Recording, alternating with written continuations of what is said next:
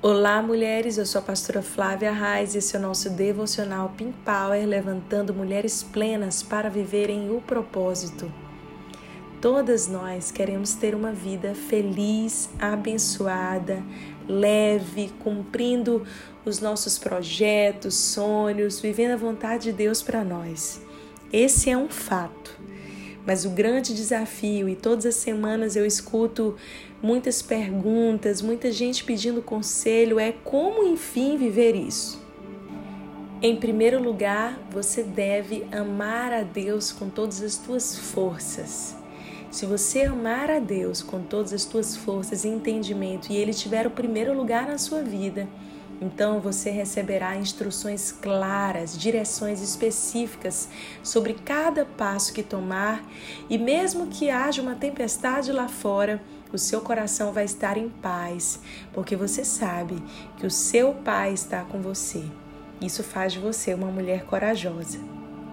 Eu lembro da história de Ruth.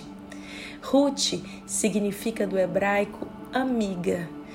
Ruth era uma mulher casada e ela vivia ali numa região de Moabe. Ela era uma mulher moabita, não era uma mulher judia do povo de Israel, mas ela casou com um homem hebreu, com um homem judeu que estava exilado ali. Então ela tinha uma sogra e ela vivia bem ali com a sua família até que o seu esposo caiu doente, morreu, bem como o seu sogro também morreu e até o seu cunhado. Resumindo, todos os homens da família morreram. E naquela época, uma mulher ficar sem um homem provedor era sinal de ser desamparada. Aqui, no caso, aconteceram três desamparos, porque eram três viúvas, imagina, da mesma família, sem nenhum outro homem para prover, numa época muitos anos antes de Jesus mesmo nascer.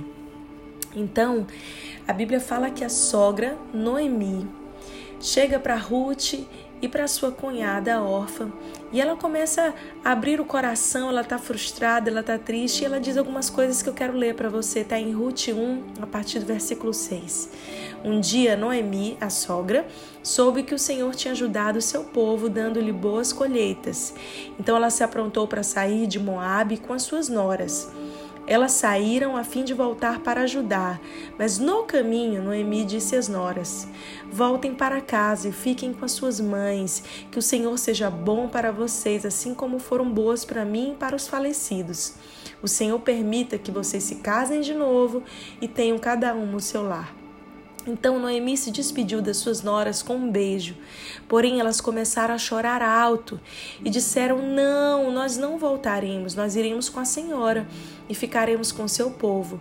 Mas Noemi respondeu: Voltem, minhas filhas, porque querem ir comigo. Vocês acham que eu ainda poderei ter filhos para casarem com vocês?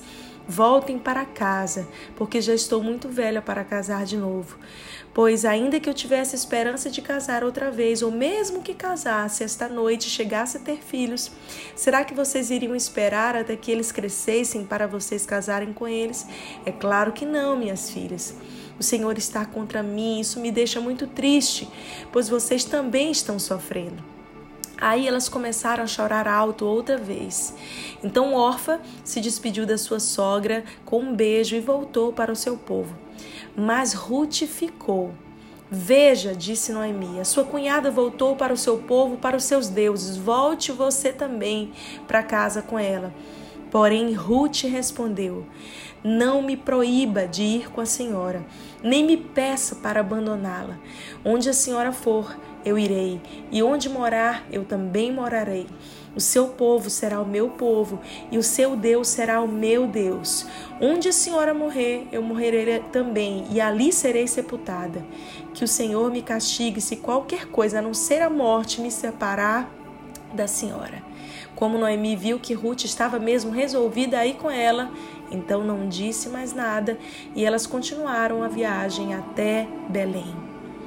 Uau, essa história é tão desafiadora porque a gente vê um contexto da época onde três mulheres estavam desamparadas, segundo a cultura da época, porque elas estavam sem marido, e havia uma cultura de que quando uma mulher da família ficava viúva, então o irmão mais velho casava para realmente ser o resgatador dessa mulher para que ela não ficasse desamparada, já que ela não trabalhava, enfim. E aqui o que acontece? Não existia mais resgatador aparente. Não tinha. Noemi está dizendo para elas: olha, eu não tenho outro filho para casar com, com cada uma de vocês e arcar com as responsabilidades. E diante daquela época tão distante de nós, porque hoje a gente pode trabalhar, hoje a gente tem a nossa vida, hoje a gente tem a nossa autonomia, a nossa liberdade. Mas existem algumas coisas que ainda são muito semelhantes, não é mesmo? A cultura mudou, o tempo passou, mas o estigma, o peso sobre as mulheres, de uma certa forma, ainda continua de vários jeitos. E aqui a gente vê uma mulher, Ruth, que, mesmo estigmatizada, mesmo com um peso sobre ela, ela resolveu dar um passo em direção ao novo, sendo companheira, sendo amiga sendo essa pessoa que não desiste de avançar. E ela era uma mulher cheia de fé. Nós vemos mais na frente a história de Ruth. Depois você lê o livro de Ruth, você vai ser muito inspirada. Uma mulher que tinha perdido tudo, estava com a sua sogra idosa, agora numa terra que ela não conhecia, que não era dela, em Belém. E ali, enfim, existia um resgatador, um parente distante e ela conhece Boaz, que é um resgatador, um parente da família, debaixo da direção da sua sogra Noemi. E nós vemos aqui uma mulher que tinha tudo para ser infeliz, uma mulher que tinha tudo para ter um estilo de vida pesado, angustiado, frustrada, que escolheu ter uma vida leve, que escolheu viver passo a passo, não deixando as circunstâncias mudarem a sua essência. Minha querida, me escute. Por favor, não deixe as circunstâncias mudarem quem você é, a sua essência. Mude para melhor, mas não entre no enclausuramento emocional a ponto de você, por já ter sido tão machucada pelas pessoas, pela vida, pelas circunstâncias, em se transformar numa mulher dura, numa mulher sem fé no futuro, uma mulher sem alegria de viver. Ruth era essa mulher leve. A Bíblia conta que ela, quando começou a trabalhar, ali na eira de Boaz, vendo junto com os trabalhadores do trigo, recolhendo ali aquela colheita, ela estava sempre alegre, animada, trabalhando com força. E isso fez com que Boaz tivesse a sua atenção voltada para aquela mulher. Considerando toda a questão do contexto cultural, o que eu quero me ater aqui a essa história, trazendo um significado para nós, mulheres deste tempo, é que nós precisamos aprender a ressignificar, a mesmo diante de uma situação de tragédia, assim como Ruth viveu, tocar a vida para frente, olhando para cima, crendo em dias melhores confiadas em Deus, sabendo que passo a passo o Senhor vai nos guiar, sendo fiéis às pessoas que Deus colocar no nosso caminho, não abandonando as pessoas porque elas estão no pior momento delas, mas sendo amigas e mulheres que são amigas, que levantam outras mulheres, que promovem outras mulheres, certamente têm uma vida mais leve, uma vida mais plena, uma vida mais feliz. Um dia abençoado para você.